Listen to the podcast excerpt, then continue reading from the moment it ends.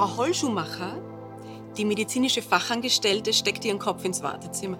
Haben Sie den Anamnesebogen schon ausgefüllt? Dann würde ich ihn gleich mitnehmen.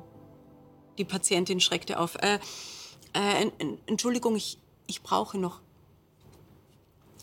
Zehn Minuten später erschien sie am Schalter, schob das Klemmbrett durch die Glasscheibe durch und verschwand wortlos durch die Ausgangstür.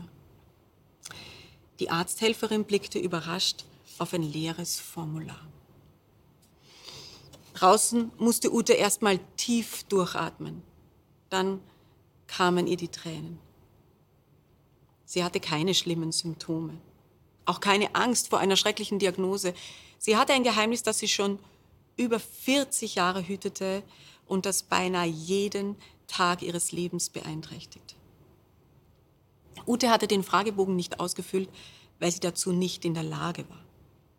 Sie war 50 und konnte nicht lesen. Und wieder einmal musste sie die Wahrheit aushalten, dass sie die einfachsten Grundkenntnisse unserer Kultur nicht beherrschte. Wieder einmal hatte sie sich nicht dazu aufraffen können, der gestressten Frau hinter dem Empfang ihr Handicap zu offenbaren und sie zu bitten, das Formular mit ihr auszufüllen. Die Blicke taten einfach immer zu weh. Viel mehr als die Blasenentzündung, an der Ute gerade litt, die musste eben ohne urologische Unterstützung heilen. Utes Qualen hatten ihren Anfang, wo sonst, in der Schulzeit genommen. Als Kind einer sozial schwachen Familie zwischen einem gewalttätigen Vater, einer überarbeiteten Mutter und acht Geschwistern war sie schlichtweg untergegangen. Niemand war aufgefallen, dass die Kleine eine Brille gebraucht hätte. Niemand hatte es gekümmert, dass sie Mühe hatte, Buchstaben auseinanderzuhalten, geschweige denn aneinander zu hängen. Die Lehrer hatten keine Geduld, die Mitschüler lachten sie aus. Am Ende der acht Jahre zerstörte die junge Frau alle ihre Zeugnisse und stieg in der Hoffnung auf ein unauffälliges Leben in die Arbeitswelt ein. Alle ihre Jobs, ob als Kindermädchen im Hotel, als Küchenhilfe in der Kantine, auch im Laden an der Kasse, erledigte sie effizient und zuverlässig. Dennoch stieß sie auf tausende praktische Hindernisse. Es war ihr etwa gar nicht möglich, ihre städtische Wohngegend zu verlassen, denn um öffentliche Verkehrsmittel zu benutzen, hätte sie ja auf den Fahrplänen die Namen der Haltestellen unterscheiden müssen. Sie konnte manche Nahrungsmittelverpackungen gar nicht erkennen. Sie konnte ihre Miete nicht selbst überweisen. Sie konnte dringende Postmitteilungen nicht entziffern. Ihr Leben war ein ständiges Dilemma zwischen sich verstecken und einsam fühlen oder sich öffnen und schämen. Ständig stritten da so zwei Stimmen in ihrem Kopf. Ich meine, alle anderen haben es doch auch gelernt. Du bist eben behindert. Und, aber alles andere kriegst du doch auch hin. Rechnen, Geld verdienen, eine Tochter großziehen. Ja, Wirklich. Mit der Geburt ihrer unehelichen Tochter und dieser riesigen Verantwortung hatte Ute rausgemusst aus ihrer Schale. Sie hatte Leute ins Vertrauen ziehen müssen. Den Drogisten zum Beispiel, der ihr altes entsprechende Babynahrung rausgesucht hatte. Den Kinderarzt, der ihr den Impfpass erklärte oder die Grundschullehrerin, die ihr Mädchen einfühlsam förderte. Und dann kam viele Jahre später der Tag, an dem ihr Enkelsohn, gerade sieben Jahre alt, etwas backen wollte. Oma, schau mal, schau mal, ich habe ein Rezept für Schokostangen, schau mal. Hast du das alles zu Hause? Ute waren die Ausreden ausgegangen und die Kraft, irgendetwas vorzuspielen. Ich kann das nicht lesen, Schatz. Wie, Oma? Du kannst nicht lesen? Nein.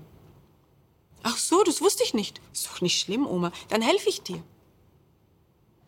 Gemeinsam entschlüsselten sie das Backrezept. Ute spürte dabei etwas völlig Neues, ein befreiendes, ein ermächtigendes Gefühl. Sie hat es gesagt und sich zum ersten Mal danach nicht schämen müssen. Okay, sie hatte nicht lesen gelernt. Ach so, Diese Akzeptanz in der Stimme ihres Enkels stärkte der Oma noch den Rücken, als sie Tage später der Mitarbeiterin im Jobcenter erklärte, dass sie nun mit 51 etwas daran ändern wollte.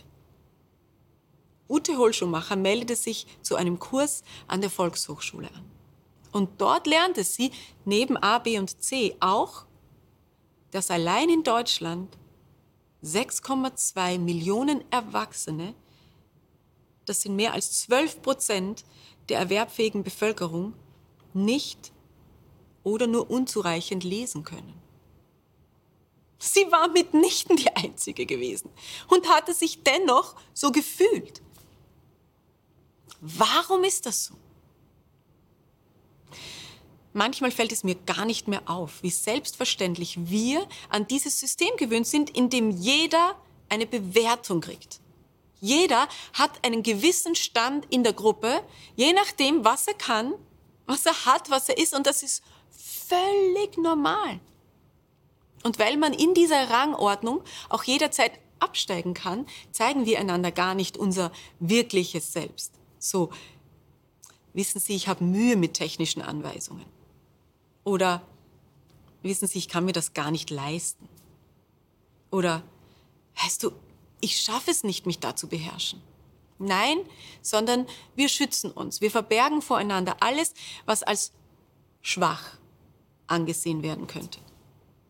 Klar, ich meine, wollen Sie etwa den Anfang machen und vor all den kompetenten Mitmenschen ausbreiten, was Sie alles nicht können?